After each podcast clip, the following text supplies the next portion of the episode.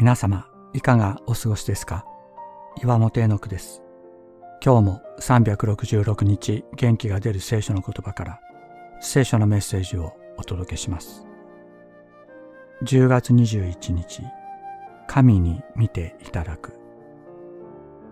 ロンドンの大英博物館にはアッシリア帝国の王センナケリブがユダの町ラキシュを攻め落とした時のリリーフが所蔵されています。そこにはユダヤ人を虫けらのように惨殺するアッシリア兵士の姿。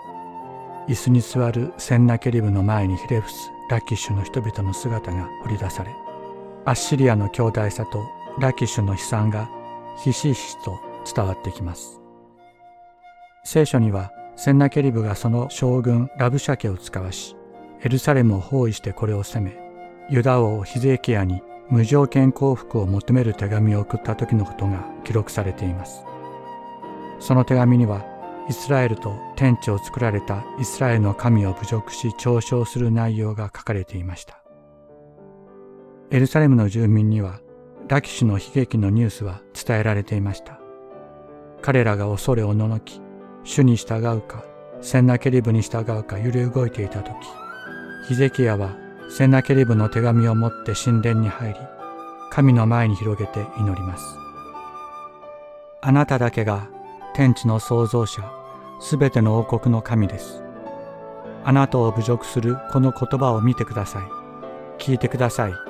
私たちを救い、あなただけが誠の神であることを表してください。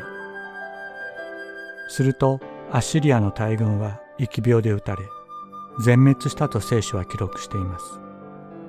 天地を作られた神はご自分とその民をそしり侮辱する者を打ちその民をお救いになったのだと。